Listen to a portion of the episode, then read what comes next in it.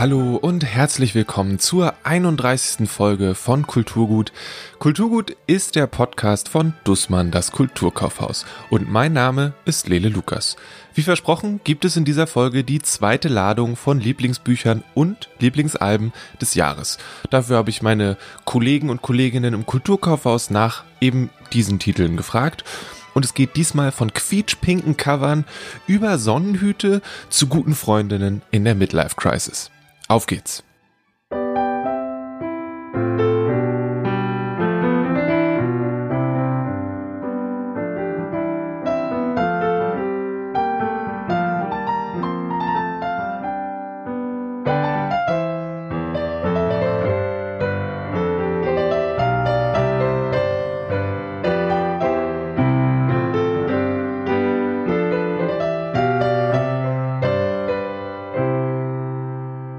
Den Anfang in dieser Folge macht Karin. Sie arbeitet im Kulturkaufhaus in der Belletristik und erzählt gleich von Vater Unser von Angela Lehner. Ich fange jetzt erstmal an mit dem ersten Roman. Das ist eins meiner Lieblinge dieses Jahres, relativ früh, am Anfang des Jahres. Entdeckt habe ich ihn damals in der Abteilung. Das war jetzt keine Rezension, wodurch ich auf den Titel aufmerksam geworden bin, sondern diese Signalfarbe Quietsche Pink. Der Titel heißt Vater Unser und ist von Angela Lehner. Also dieses quietsche Pink und dann noch dieser Titel Vater Unser hat mich sofort paralysiert. Insofern, dass ich mit meinem katholischen Hintergrund immer dieses Gebet bis zum Erbrechen auswendig lernen musste, aussagen musste etc. Und du wirst jetzt lachen, heute kann ich keine einzige Zeile mehr davon, so sehr habe ich das verdrängt. Also diese Kombination, dieses Quietsche-Pink und dieser Titel. Dann wurde mir noch klar, dass das eine Österreicherin geschrieben hat, extrem junge Frau, ein Debütroman, man merkt der während des Lesens kein einziges Mal, dass es ein Debütroman ist. Also der ist wirklich mit sehr lakonischem Witz und liebevoller Selbstironie geschrieben. Die Protagonistin Eva Gruber, die lässt sich in die Psychiatrie einweisen mit der Begründung, eine Kindergartenklasse erschossen zu haben. Das ist nur ein Vorwand, um in die Nähe ihres Bruders zu kommen. Die Psychiatrie wiederum, das ist so aller Manie, äh, die heißt Otto Wagner. Das ist das Otto Wagner Spital im Jugendstil. Also wie gesagt, sie lässt sich dort einweisen und kommt wieder in die Nähe ihres Bruders, der total abgemagert ist und an Magersucht leidet. Es gibt dann wunderbar herrliche Psychiatrieszenen, Gruppensitzungen, sie nimmt alles auf die Schippe, sie ist unglaublich narzisstisch, dreht den Therapeuten um den Finger, ist sehr raffinierte Persönlichkeit, die eigentlich nur eins will, ihren Bruder aus der Psychiatrie rauszuholen.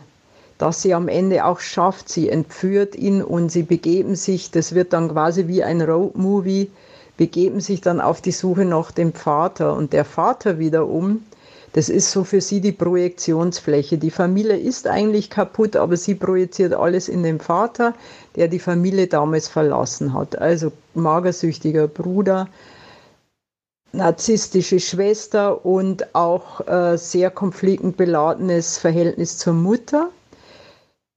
Wirklich gut geschrieben. Das hört sich alles unglaublich dramatisch an, aber dieses, ähm, dieses dieser Schreibstil und auch so ein bisschen dieser österreichische Schreibstil, so aller Thomas Bernhard, dieses ähm, Subversive bis hin zu Morbide, ist immer ein, ein wirklich lockert die ganze Geschichte total auf. Also ich kann es wirklich nur empfehlen und es hat mich irgendwie dieses Jahr nachhaltig beeindruckt.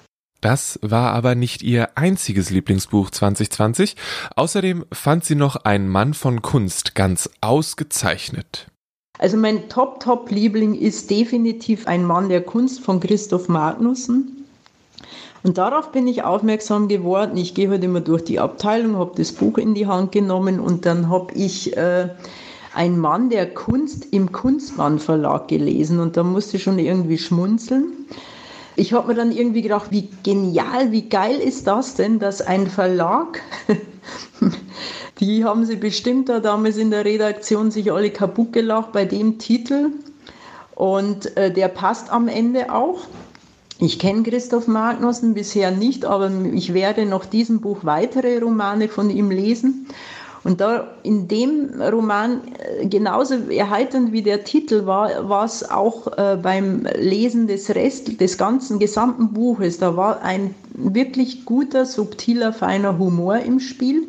Nicht dieses Schenkelklopfende, was man ja oftmals so erlebt. Und äh, es geht sozusagen um einen so ganz spießigen Provinzkunstverein, die für den Museumsanbau einen Künstler favorisieren Kaidi Pratz heißt der, der lebt total zurückgezogen auf einer Burg. Und dem wollen sie für Museumsanbau gewinnen. Und dann fahren sie alle ganz enthusiastisch los.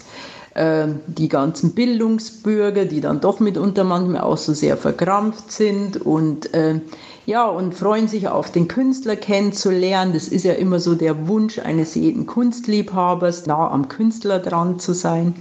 Und dann fahren sie los und äh, begegnen dem Künstler, genannt Pratz. Und der äh, ist sehr verschroben, stößt sie vor den Kopf, echauffiert sie etc. Äh, und äh, die Freude ist verpufft sozusagen auf Seite des Kunstvereins. Allerdings sind sie äh, sind sie von seiner Genialität so überzeugt, dass sie am Ende dann doch nicht abreisen und mit ihm nochmals einen Versuch starten, ihn zu verstehen und er wird ein bisschen milder und versucht, sie zu verstehen. Und am Ende kommen sie sich irgendwie so ein bisschen näher und verabschieden sich von ihren Prinzipien etc. Und das Ganze endet dann sozusagen in einem Happy Happening, das ich jetzt nicht verraten will. In meiner Rezension habe ich es verraten, aber jetzt in dem Fall nicht. Meine Interpretation bzw. die Quintessenz von diesem Buch, die ich da rein interpretiert habe, ist, dass sich Kulturschaffende sowie Kulturliebhaber auch auf einer gemeinsamen Ebene treffen können, vor allem wenn sie mal ihre Komfortzonen verlassen. Ich habe es jetzt Weihnachten schon ganz oft empfohlen. Das ist gut geschrieben, das hat, äh, bietet guten Humor und alle sind am Ende glücklich. Ein wirkliches Happy End für alle Beteiligten. Dieses Muster mit den doppelten Empfehlungen scheint irgendwie sehr beliebt zu sein. Leonard hat auch zwei Bücher mitgebracht. Beide kommen ursprünglich aus Dänemark und sind außerdem sehr kurz. Das erste heißt Neue Reisende und ist von Tine Höeg. Ich habe jetzt nicht das eine Lieblingsbuch des Jahres, sondern schon, naja, zwei Handvoll, würde ich sagen. Also von der deutschsprachigen Literatur fand ich ganz stark äh, Live Rand, Allegro Pastel und dann sehr ähnlich und doch völlig anders ähm, vom Stil her, weil viel sachlicher von Marius Goldhorn Park. Aber was ich ähm, auch sehr beeindruckend fand, sind eben zwei dänische Bücher gewesen von Autoren, die in Dänemark jetzt auch schon zwei Bücher veröffentlicht haben. In Deutschland ist jeweils eins verfügbar. Das ist einmal Tine Hög, Neue Reisende. Das ist im Februar bei Droschel erschienen, ein kleiner Verlag aus Graz. Ähm, wie bin ich dazu gekommen? Das ist auch ganz schön, weil wir haben ja auch super Kunden. Das hat mal ein Kunde bei mir unten an der Hauptinfo bestellt. Ich habe mir das durchgelesen. Das Cover sah irgendwie auch interessant aus und habe mir das dann halt gleich mitbestellt und die Lektüre war auch entsprechend gut. Das ist ein relativ schmales Buch. Also das liest man, glaube ich, in zwei Stunden. Es entwickelt auch so einen richtigen Sog, ähm, weil es formal ähm, einfach kurze Sätze sind, wie Verszeilen so ein bisschen. Es ist auch immer eine Leerzeile dazwischen. Es gibt auch keine Interpunktion. Das ist also sehr, sehr dicht erzählt, sehr, sehr knapp. Und das entwickelt einen Sog, auch weil die Handlung beim Realismus beginnt und dann aber abdriftet bis hin zu einem Absturz. Ich fasse das mal kurz zusammen. Also es ist eine junge Lehramtsanwärterin, also irgendwie so Ende 20. Das ist die namenlos bleibende Ich-Erzählerin. Die tritt ihre erste Stelle an und trifft morgens in dem Pendelzug auf einen zehn Jahre älteren Mann, mit dem sie dann Sex auf der Zugtoilette hat. Das erste Mal, dass ich dich nackt sehe, Zugtoilette. Das ist auch tatsächlich nur so kurz beschrieben. Ähm, das sind insgesamt 14 gezählte körperliche Begegnungen. Also sie zählt das dann auch auf, das zweite Mal, das dritte Mal, von sehr unterschiedlicher Qualität. Und dieser zehn Jahre ältere Mann ist halt überdies auch noch verheiratet und noch Vater einer Tochter. Geht die Tochter auch auf dieselbe Schule, wo die Lehrerin nee, die arbeitet? Die Tochter ist tatsächlich noch jünger. Okay. Aber diese Lehramtsanwärterin, diese junge Frau entwickelt dann bei dieser Affäre einfach Obsessionen, stellt sich zum Teil absurde, abstruse Dinge ähm, vor, die fantasiert sich an, an die Stelle von der Ehefrau. Ähm, sie träumt, dass, diese, dass die Tochter, Efi heißt die, ihr den Finger abbeißt. Also da merkt man so dieses ganze Unterbewusste, was irgendwie auch hochkommt. Dann wünscht sie sich auch mal, dass die Ehefrau tot wäre und sie mit dem Mann und seiner Tochter zusammenleben würde. Und es wird dann so ein bisschen albtraumhaft und horrormäßig, aber das endet dann ganz sachlich. Dieses Buch kondensiert einfach wahnsinnig gut wie so eine Affäre auch entgleiten kann, was da im Kopf passieren kann, wenn man so völlig hingerissen ist von der körperlichen Faszination. Und gleichzeitig bietet es auch noch einen sehr realistischen Blick und eine extrem gute Beschreibung auch von Zweifel und Unsicherheiten im Schulalltag. Also auch diesen Aspekt ihres äh, Lehrerberufes bekommen wir mit einer äh, erzählerisch extrem gut kondensierte Romfahrt. Die habe ich auch als Schüler gehabt und dachte, wow, das stimmt echt so. Dann gibt es da diesen Lehrer, der irgendwie dann da total für diese italienische Lebensart schwärmt und was die Schüler dann da so machen ähm, auf so einer Fahrt, fand ich wirklich richtig gut eingefangen. Dafür, dass du am Anfang gesagt hast, dass es so ein kurzes Buch ist, passiert da unglaublich viel, oder? Ja, also das liegt eben auch an, an diesem Können, das so sehr zu verknappen und das auch im Kopf spielen zu lassen. Also diese Fantasien berufen sich, glaube ich, zum Teil auch auf das, was man eben im eigenen Leben so herausschöpft und das dann sofort spinnt. Davon lebt das auch so ein bisschen. Es muss aber eben häufig auch gar nicht mehr auserzählt werden. Und so die Quintessenz, habe ich mir dann gedacht, ist irgendwie auch, dass diese ganze Liebe und Leidenschaft letztlich eine schrecklich nüchterne Sache ist, aber zwischendurch eben dann auch so man delirierende Fantasie sein kann. Bis ins Groteske eigentlich. Aber ähm, also diese Mischung war, fand ich ganz ungewöhnlich. Danach kommt Nach der Sonne von Jonas Eiker, das mir auch schon mindestens wegen des eindrucksvollen Covers aufgefallen ist. Das ist von dem amerikanischen Künstler Chris Knight. Und das Buch ist Nach der Sonne von Jonas Eiker. Das ist auch ein junger dänischer Autor. Das ist sein zweites Buch, aber das erste, was auf Deutsch erschienen ist. Und dafür hat er im letzten Jahr auch den Literaturpreis des Nordischen Rates bekommen. Wenn man sich eine Vorstellung von ihm machen will, ich habe ihn auch auf dem ILB getroffen, aber es reicht auch, sich diese fünf Minuten Dankesrede auf diesen Preis anzugucken. Das kann man bei YouTube tun, wo man seine Art sehr gut kennenlernt, sehr entschieden, mit einer sehr klaren und brüskierenden politischen Haltung, bruskierend für das Publikum, das da eben saß, weil eben die dänische Ministerpräsidentin, an die das in erster Linie adressiert war, der schwedische Ministerpräsident dort drin saßen und der den nordischen Regierungen Scheinheiligkeit und Nationalismus vorgeworfen hat, anstatt eben den Flüchtlingen tatsächlich zu helfen. Und das hat er in einer einerseits stark und vehement getan, aber dann auch, wenn man sich die Körperhaltung anguckt, auf eine reservierte und schüchterne Art. Das fand ich sehr einnehmend. Also eine starke Autorenpersönlichkeit und ein starkes Buch. Ist auch sehr kurz, oder? Das sind auch nur 160 Seiten. Das sind fünf beziehungsweise vier Erzählungen. Die eine ist ähm, in zwei Teile aufgeteilt. Das ist die, zu der auch das Cover passt. Da geht es um Beach Boys. Das sind junge, prekär beschäftigte Jugendliche, die in einem mexikanischen Strandressort den Urlaubern dort ihre Dienste anbieten, bis hin zum Sexuellen. Auch äh, das ist auch eine Sache, die dieses Buch macht. Es traut sich, das Sexuelle sehr konkret zu benennen. Ein Leitmotiv sind eben ähm, auch Leerstellen und Löcher. Und in dieser Beachboy-Geschichte geht es tatsächlich auch um, um das Rektum, weil es dann so eine orgiastische Fantasie gibt, die so der einzige Lichtblick eigentlich ist für diese Gruppe für die Ausgebeuteten. die Gemeinsamkeit aller Protagonisten in dem Band ist, dass sie Marginalisierte sind am Rande der kapitalistischen Gesellschaft. Und wir bekommen sie alle porträtiert als ähm, alleine in ihren Gefühlen. Und dann bekommen wir Ausschnitte, Augenblicke, wo es so Möglichkeiten gibt von Zärtlichkeit, von Zusammensein. Das ist das, was sie suchen, gelegentlich kurz finden, aber eigentlich dann auch verpassen. Ist es dann diesmal eine eher ausschweifende Angelegenheit oder ist es auch wieder eine sehr, du hast es kondensiert genannt, eine sehr kurze Variante? Nee, diese Erzählungen nehmen sich tatsächlich Zeit. Der Stil ist sehr sachlich, ähm, auch sehr detailliert in den Beschreibungen. Das nimmt sich Zeit dafür, so die Desillusionierungen darzustellen.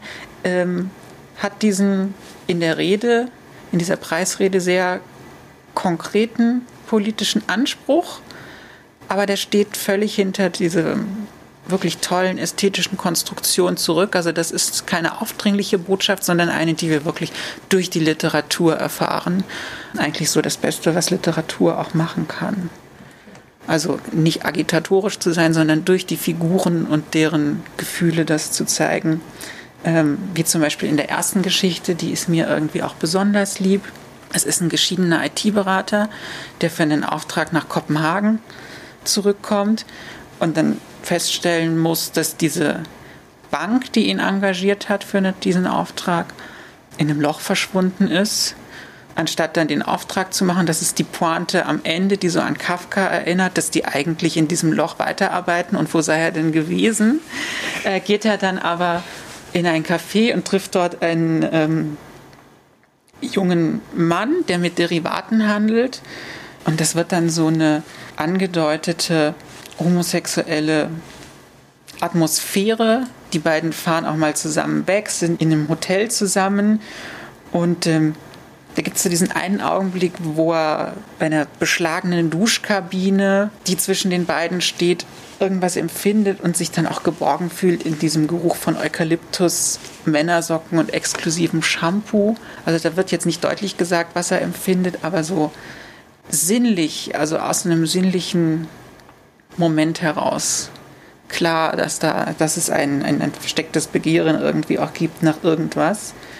Und es gibt auch einen Satz, den ich unbedingt noch vorstellen möchte, weil das allen Figuren eben auch schwerfällt. In dem Falle wird es ja uns auch nur von dem Erzähler vermittelt, dass da wohl irgendwas steckt in diesem Geruch.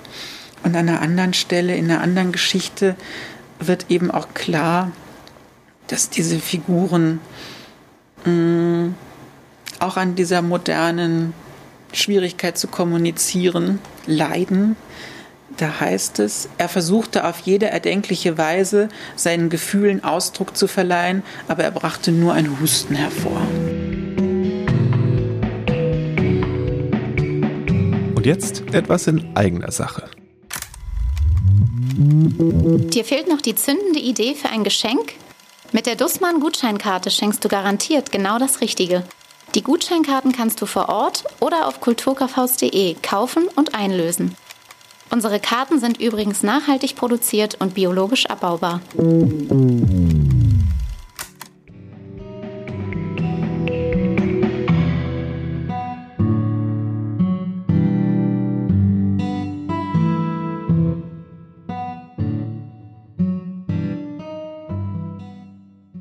Das Schöne an dieser Folge und auch an der letzten Folge ist, dass dieses Hey Lieblingstitel des Jahres ein echt gutes Argument ist, um Leute vors Mikrofon zu kriegen, die ich bisher nicht dahin gekriegt habe. Karin ist eine davon. Ihr habt sie jetzt zum ersten Mal gehört im Podcast und Lisa gehört auch dazu.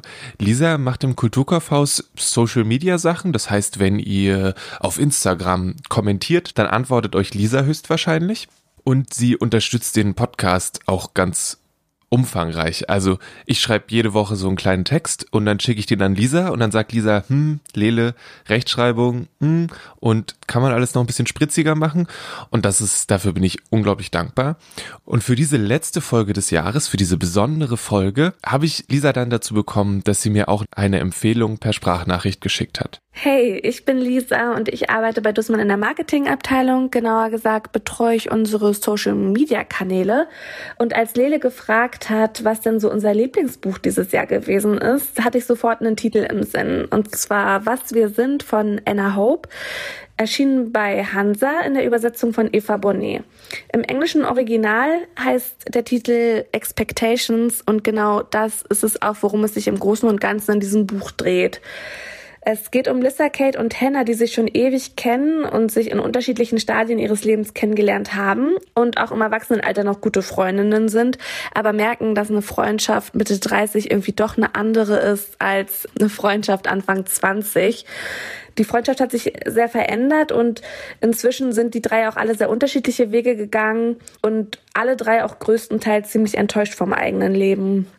Und während man in Rückblicken etwas über die Vergangenheit der Frauen erfährt, etwa wie sie sich kennengelernt haben und welche Enttäuschungen sie gegebenenfalls irgendwie schon gemeinsam durchlebt haben, spitzt sich die Handlung in der Gegenwart zu und die Frauen beginnen sich auseinanderzuleben, wenig Verständnis für die Probleme der anderen aufzubringen und generell gerät die Freundschaft einfach ins Wanken.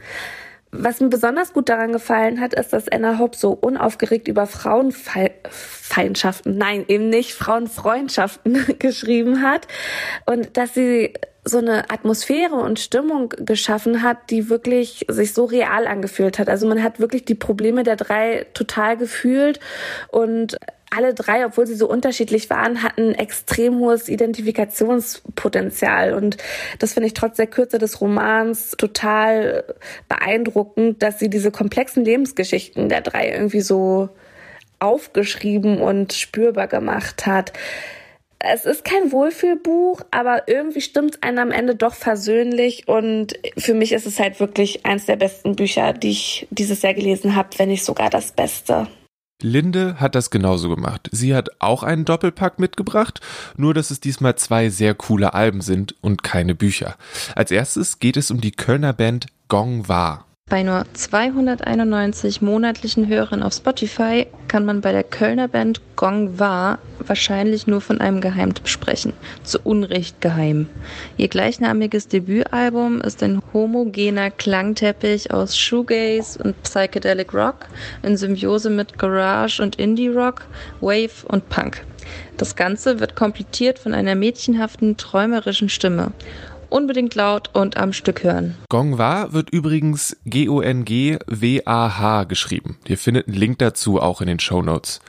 Und nach Gongwa schwärmt Linde noch von 9 to 5, einem wirklich sehr coolen Album der Band Sorry. Newcomer aus London, Sorry mit ihrem Debütalbum 9 to 5. Grungiger Glam-Pop mit R&B-Einflüssen trifft die rotzige, abgehangene Mädchenstimme der Frontfrau. Dieses Album ist absolut innovativ und tanzbar. Klingt nach TMGT, Too Many Gin Tonics, Morgengrauen Melancholie und Herzschmerz. Mein 16-jähriges Ich weint, weil es 9 to 5 damals noch nicht gab. Nächstes Jahr live in Berlin zu erleben. Hoffentlich. 9 to 5 ist ein klasse Album, da stimme ich auf jeden Fall zu. Das lief bei mir das Jahr über auch rauf und runter. Ich höre immer mit meinem MP3-Player alles, was da drauf ist, auf Shuffle und habe mich eigentlich jedes Mal ziemlich gefreut, wenn das Album vorbeigekommen ist. Generell ist dieses Jahr sehr, sehr viel coole Musik erschienen. Ähm, ich würde an der Stelle noch die österreichische Band My Ugly Clementine als Lieblingsmusik des Jahres erwähnen, also für mich persönlich.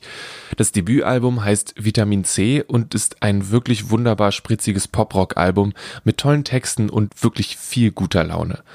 Und das neue Idols-Album Ultra Mono ist auch der Hammer. Also es ist tatsächlich ein Hammer, mit dem sich Dinge zerschlagen lassen. Es ist richtig großartig. Und natürlich wäre mit Konzerten alles noch unendlich viel besser gewesen, aber auch ohne gab es dieses Jahr wirklich viel gute Musik zu hören. Um diesen Podcast kurz zu halten und keine standardmäßige Radiosendung draus zu machen, höre ich jetzt aber auf. Dann müsst ihr woanders hingehen, um euch das zu holen. Alex Berlin zum Beispiel. Well, well, well. What have we here? Santa Claus, huh? Ooh, I'm really scared. So you're the one everybody's talking about. you're joking. You're joking. I can't believe my eyes. You're joking me. You gotta be. This can't be the right guy. He's ancient. He's ugly. I don't know which is worse. I might just split a seam now if I don't die laughing first. Mr. Oogie Boogie says there's trouble close at hand. You better pay attention. John hat dieses Jahr eine Menge sehr cooler Bücher empfohlen. Und so ist es auch diesmal. Kann man sich drauf verlassen. Wir haben zusammen über Why the Germans Do It Better von John Kampfner gesprochen. Ich habe so eine Liste gemacht, nochmal, wo ich aufgeschrieben habe, wer mir alles Sachen empfohlen hat.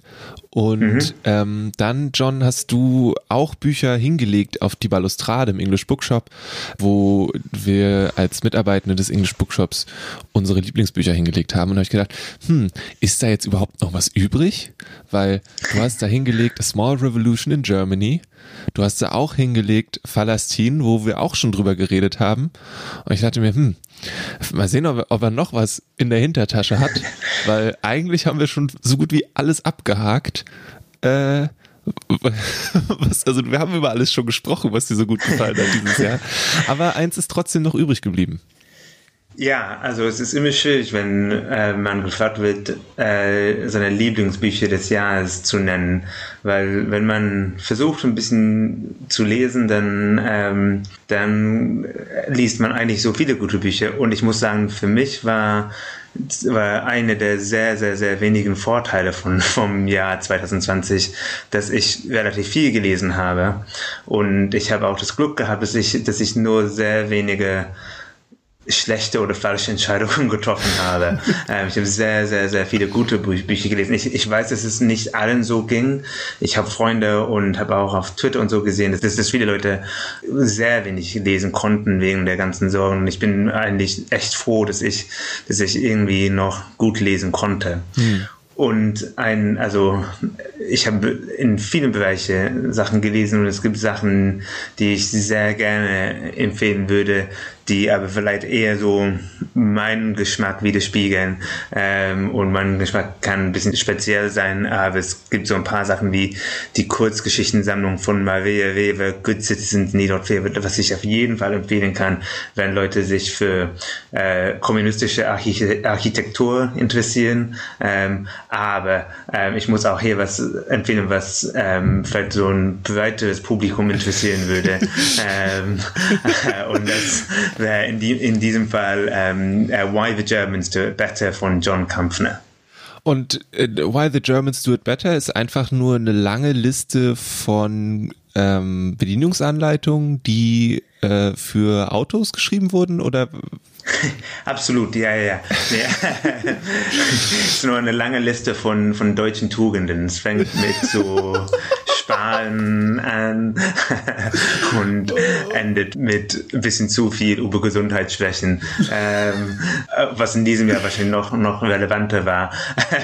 Aber ähm, nein, es ist, es ist ein sehr unterhaltsames Buch. Äh, war lange Zeit in Deutschland als, Journalist ähm, unterwegs, ähm, hat in Bonn in den 80er Jahren gewohnt ähm, und hat noch so sehr viele äh, Verbindungen zu Deutschland, auch wenn er wieder in England wohnt. Er ist auch der Enkel von ähm, deutsch-jüdischen Bürgern, die äh, nach England ausgewandert sind in den, in, in den 30er Jahren.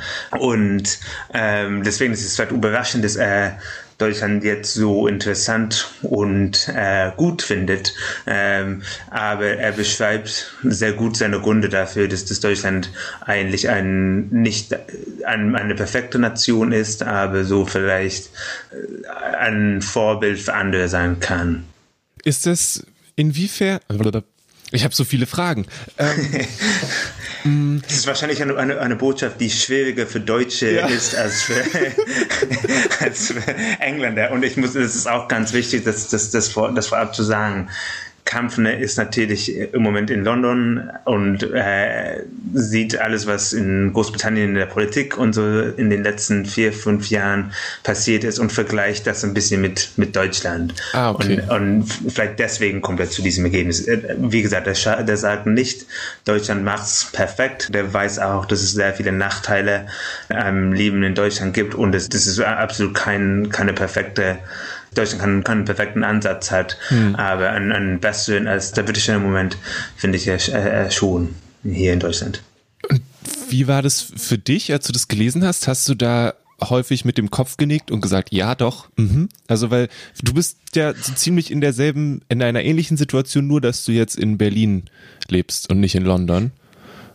Ja, als ich angefangen habe, habe ich ein paar Mal mir gesagt, naja, also es gibt eigentlich doch viele Probleme hier und ähm, Sachen, die nicht so gut angesprochen sind oder, äh, oder Themen, die nicht so gut angesprochen sind.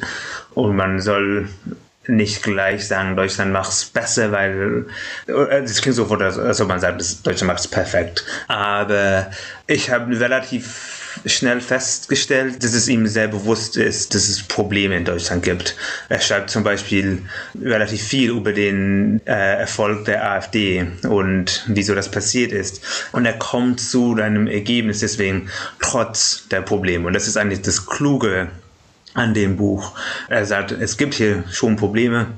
Es gibt ähm, Sachen, die verbessert werden müssen, aber wenn man im Großen und Ganzen Deutschland anguckt, muss man zu, schon sagen, die meisten Probleme wurden in den letzten Jahren relativ gut behandelt. Und hat das hat dann dein Vertrauen in, in deinen aktuellen Wohnort äh, bestärkt?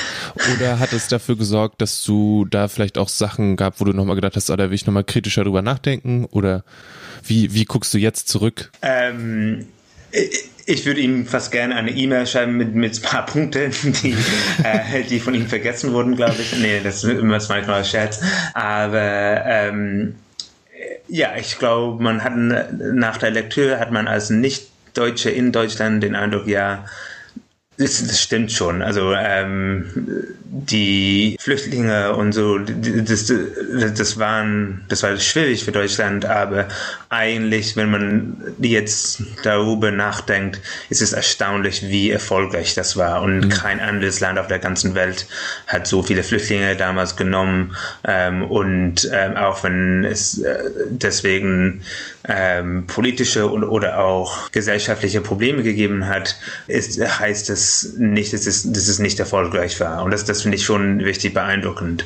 Ich, wenn ich äh, jetzt das Buch an Leu also Leuten empfehlen würde, musste ich schon sagen, das ist eher, glaube ich, ein Buch für ähm, nein, das stimmt eigentlich gar nicht. Ich wollte sagen, es ist eher nicht ein Buch, für Nicht-Deutsche, aber das stimmt nicht. Es ist, es ein Buch für Deutsche, die gerne ähm, die Perspektive eines, eines Nicht-Deutschen über die, diese letzten Jahre lesen wollen. Es ist äh, ja, und es ist trotz allem ein, ein sehr unterhaltsames Buch auch. Also der macht sehr viele Interviews mit einer interessanten Gruppe von oder Ansammlung von Menschen und ist eher ein Geschenk für für, also es ist ein Geschenk auf jeden Fall für Expats, die ähm, was ihren Eltern in oder Familie, ihre Familie, in, insbesondere in Großbritannien, was schenken wollen, um zu beweisen, dass es, dass es eigentlich eine gute Entscheidung war, nach Deutschland zu ziehen. Aber gleichzeitig ist es wahrscheinlich eine, ein sehr gutes Buch für, für Deutsche, die über Weihnachten in diese in diesen schwierigen Zeiten ähm, sehr äh, gerne was lesen würden, dass die eigentlich äh, ein, ein, eine sehr gute Staatsangehörigkeit haben. Hast du auch schon das Paket gepackt, wo du es reingemacht hast, um das an deine Eltern zu schicken?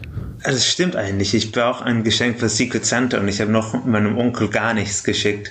Äh, Es ist eigentlich eine sehr gute Idee. Vielleicht mache ich das. Das klingt, das, das, das, das, das, klingt, das klingt vorgespielt, aber das, das war eine spontane Entscheidung. Tim Owen, du bekommst, du bekommst Private du, that's it. Na, dann ist doch großartig, hat der Podcast an dieser Stelle seinen Job auch getan. genau, ja. Cool, dann vielen, vielen Dank und möge das Leseglück weiterhin auf deiner Seite sein, auf dass äh, es nächstes Jahr weiterhin viele schöne Empfehlungen von dir gibt. Danke, Lela, und ähm, eine, also frohe Weihnachten wünsche ich dir und auch danke für die, für das Schaffen dieses, dieses tollen Podcasts, wo ich vielleicht ein bisschen zu oft die Möglichkeit habe, Bücher zu besprechen. Vielen Dank. Immer, immer gerne. Danke dir. So. Jetzt mache ich mal hier, höre ich mal auf mit der Aufnahme, sonst werfen wir uns nur noch schöne Sachen an den Kopf. Und ja, ja, genau. ich hab's schon ziemlich gut, muss ich sagen. Also jede Woche empfehlen mir ziemlich coole Menschen ziemlich coole Sachen. Das fühlt sich insgesamt ziemlich gut an. Wie immer gibt es eine Liste aller Empfehlungen in den Show Notes. Die sind entweder direkt in eurer Podcast-App lesbar oder wenn ihr zum Beispiel über Spotify hört, dann findet ihr die Show Notes unter kulturgut.podigy.io.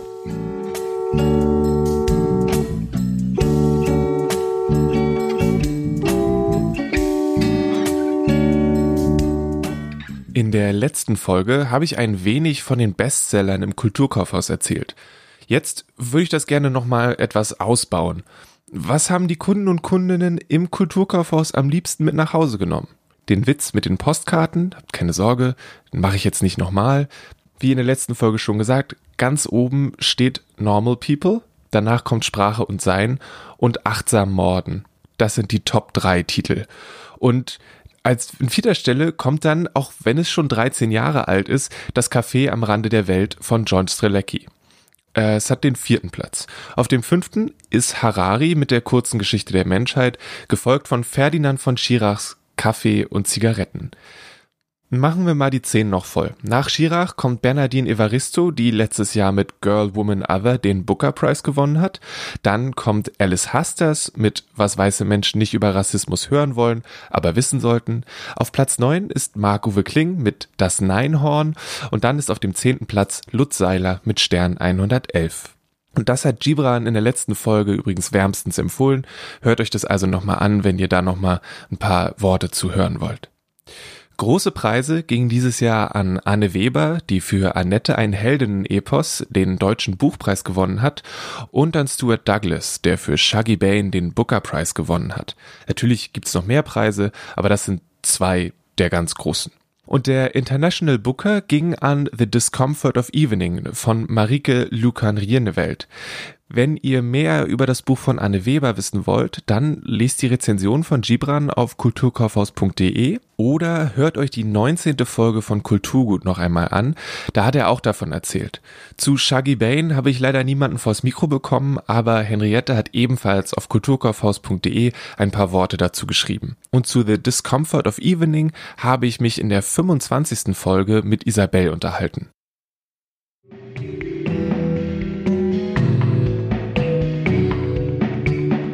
Und jetzt etwas in eigener Sache. Dir fehlt noch die zündende Idee für ein Geschenk? Mit der Dussmann Gutscheinkarte schenkst du garantiert genau das Richtige. Die Gutscheinkarten kannst du vor Ort oder auf kulturkaufhaus.de kaufen und einlösen. Unsere Karten sind übrigens nachhaltig produziert und biologisch abbaubar.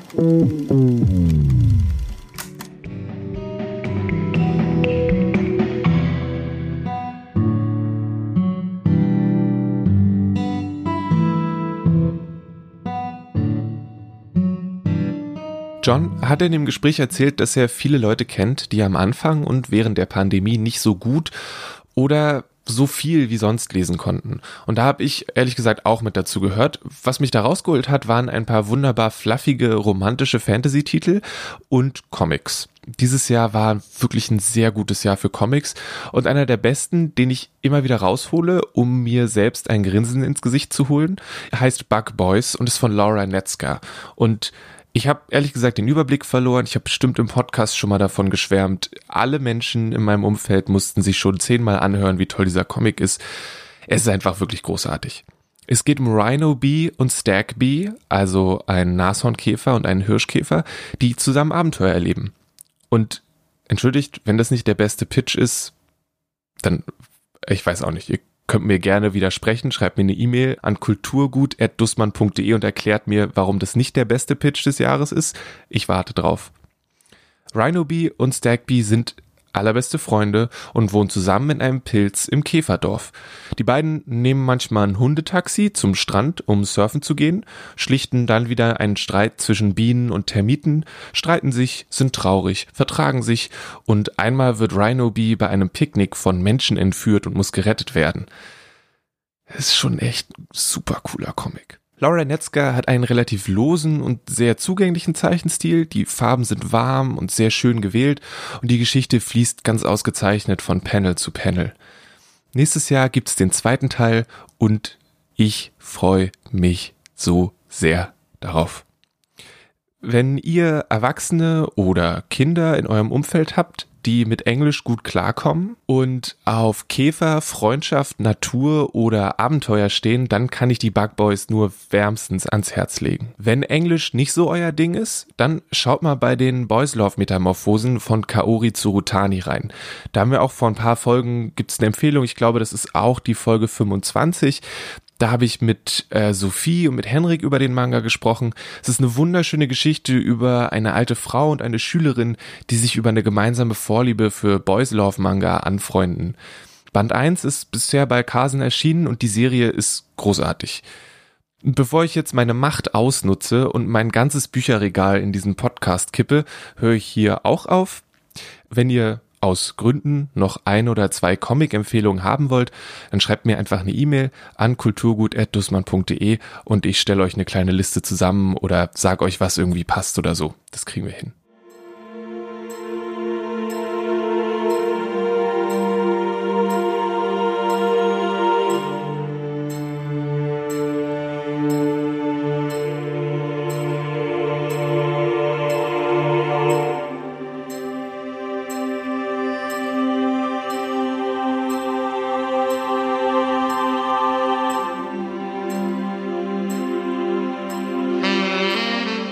Das Kulturkaufhaus ist weiterhin geöffnet. Bitte nehmt bei einem Besuch Rücksicht auf euch und andere und seid nachsichtig mit den Kollegen und Kolleginnen an den Kassen und den Informationsstellen. Es ist eine anstrengende Zeit für alle.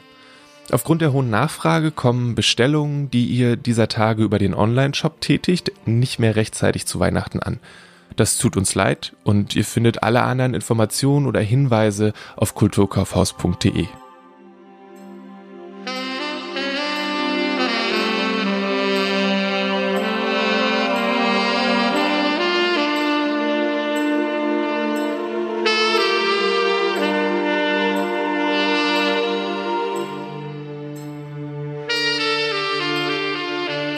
2020 war bzw. ist ein besonderes und schräges, manchmal auch ziemlich schreckliches Jahr.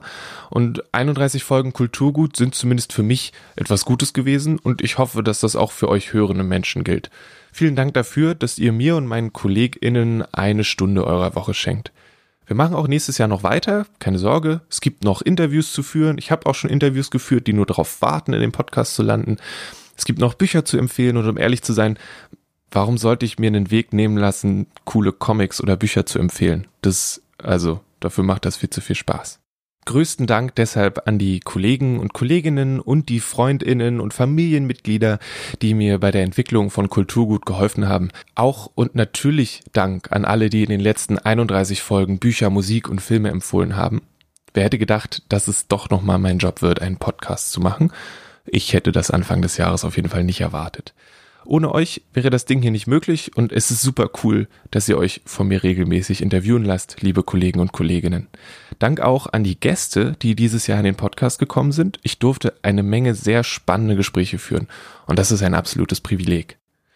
Für diese spezifische Folge gilt mein Dank Karin, Linde, Leonard, John und Lisa, die ihr heute auch gehört habt. Wenn ihr Feedback loswerden wollt, wäre das total großartig, dann schreibt an kulturgut.dussmann.de. Mein Name ist Lele Lukas. Das hier ist die 31. Folge von Kulturgut, dem Podcast von Dussmann, das Kulturkaufhaus. Und wir sind am 8.1. wieder da. Die Intro- und Outro-Musik ist von Paul Hankinson. Das Cover hat Rahel Süßkind illustriert und die hat übrigens letztens ein Hundesien vorgestellt auf ihrem Instagram-Kanal. Das sieht sehr, sehr cool aus. Und hey, äh, Hunde, Geschenke, da geht was. So, lasst euch nicht ärgern Und nehmt Rücksicht, ihr seid nicht allein, auch wenn dieses Weihnachten vielleicht für die ein oder andere Person danach aussehen könnte. Und wenn ihr kein Weihnachten feiert, dann genießt die vermeintlich freien Tage nach bestem Gewissen und lasst es euch gut gehen. Frohe Feiertage. Und zum Abschied, denn das ist meine Macht als Macher dieses Podcasts, habe ich äh, die Fähigkeit, das zu tun, hört ihr meine Lieblingscoverversion von Last Christmas.